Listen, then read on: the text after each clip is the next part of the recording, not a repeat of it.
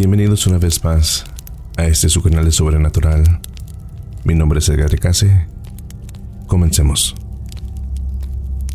La muerte es un castigo para algunos, para otros un regalo y para muchos un favor. Nunca antes la muerte fue un favor, como para Ariana, una pequeña joven de escaso 11 años de edad, que vivió en Europa a principios del Renacimiento dulce y gentil, con toda la gente que la rodeaba. La pequeña niña sufrió un destino tan cruel que hasta la fecha no se tiene registro de una violencia tan infligida a un ser humano. En el año de 1402 en España, dentro del seno de una familia humilde, nació Ariadna, una pequeña de tez blanca, cabello negro como la noche y ojos fijamente melancólicos.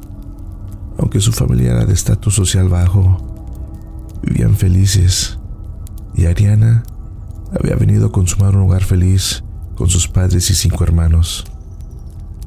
Desde chica, siempre fue instruida en las labores del hogar, como todas las damas de aquella época, lavar, cocinar, limpiar la casa, tejer y servir a los hombres.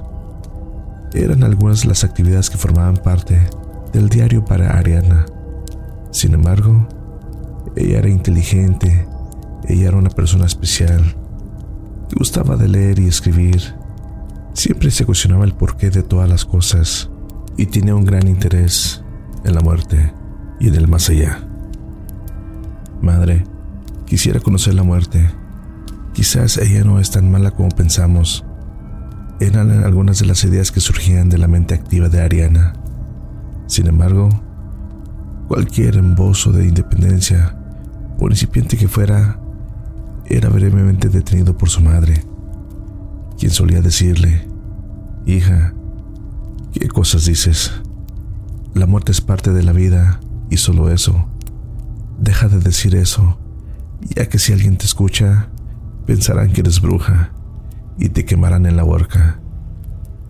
Es así como se pensaba en aquella época parecía el destino de Ariana, más allá de su talento para escribir todo tipo de textos.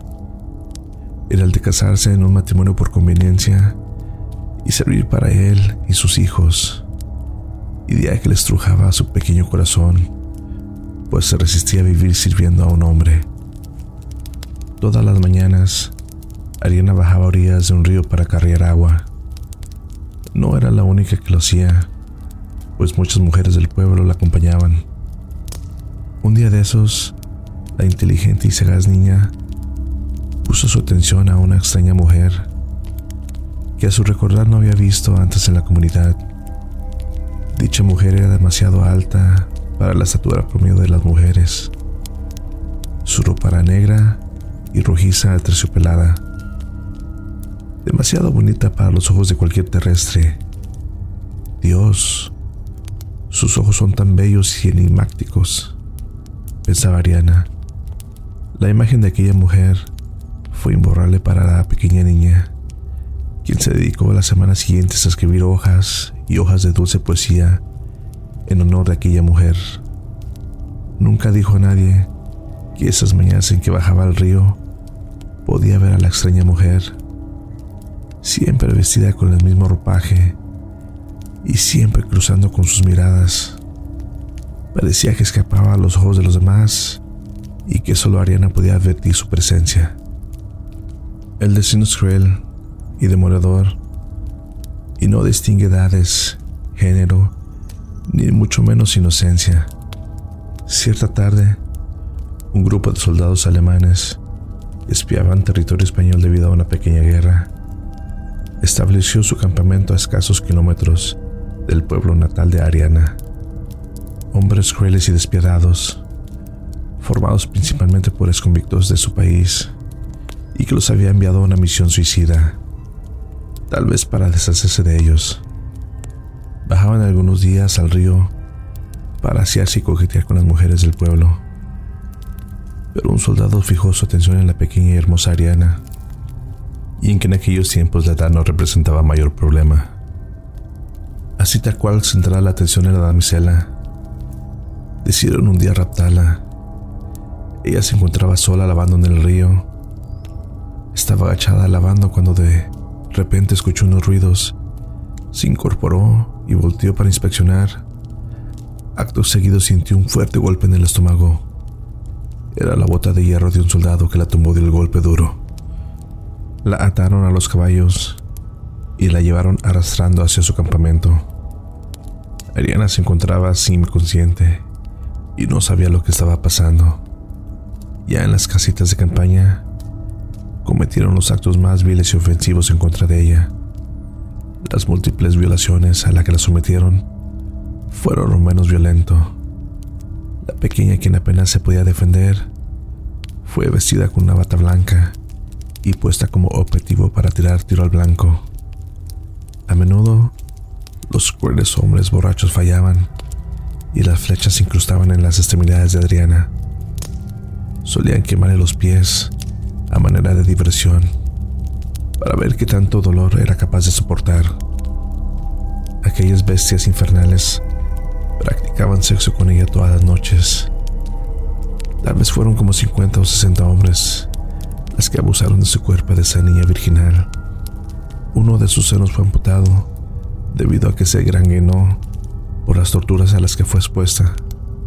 A menudo salía a decirles, mátenme por favor, ya no puedo más señores, no me queda nada de fuerza para fingir, tengan piedad y acaben con la luz de mi vida. Peticiones que por supuesto eran ignoradas por soldados, quien un día le cortaron la mano de manera accidental. 39 días duró el infierno de Ariana, quien ya al final no podía caminar y se arrastraba para ir al baño. Perdió el control de su cuerpo y solía orinarse sin darse cuenta. Lo que en vida fue una luz para su familia y una mente especial, ahora era un ser humano sufriendo. Pero aún con el alma y el cuerpo desusado en millones de pedazos, Ariana pudo ver ocasionalmente a aquella mujer, que le extendía la mano y le decía que fuera con ella. Una noche después de una jornada de 20 violaciones por parte de diferentes soldados, la niña cayó al suelo rendida. Para ese entonces ya se encontraba ciega y su lengua no podía admitir palabra alguna. Convulsionó de manera violenta sin parar. Los hombres la observaron, pero simplemente se burlaron de ella. Algunos la orinaron y escupieron diciéndole que no fuera dramática y que se levantara pues la noche apenas comenzaba. Entre esas convulsiones, Ariana vio la extraña y hermosa mujer. Se le acercó y la tomó de la mano. Por primera vez pudo escuchar su voz y le dijo, Pequeña, te he observado desde que naciste y en ti pude ver algo especial, algo que no he visto en ningún ser humano. Sin embargo, tu destino es el más cruel el que se ha sido testigo. Pero hoy termina esto. Dame tu mano y tu sufrimiento acabará. Pequeña, ven conmigo. Pequeña, yo soy la muerte. Ariana, contrariada por ver y escuchar a la mujer, aún en su situación tan precaria, estiró su mano para tomar de la mujer y el contacto. Todo se volvió negrura y fue un silencio total. Solo un zumbido se escuchó por una eternidad y Ariana de repente abrió los ojos y vio su cuerpo inerte y horriblemente mutilado en la fogata de los soldados. Se extrañó, pues los hombres parecían no verla a ella ni a la mujer. La muerte con lágrimas en sus ojos le explicó a Ariana que ya estaba muerta y que por fin su sufrimiento había terminado.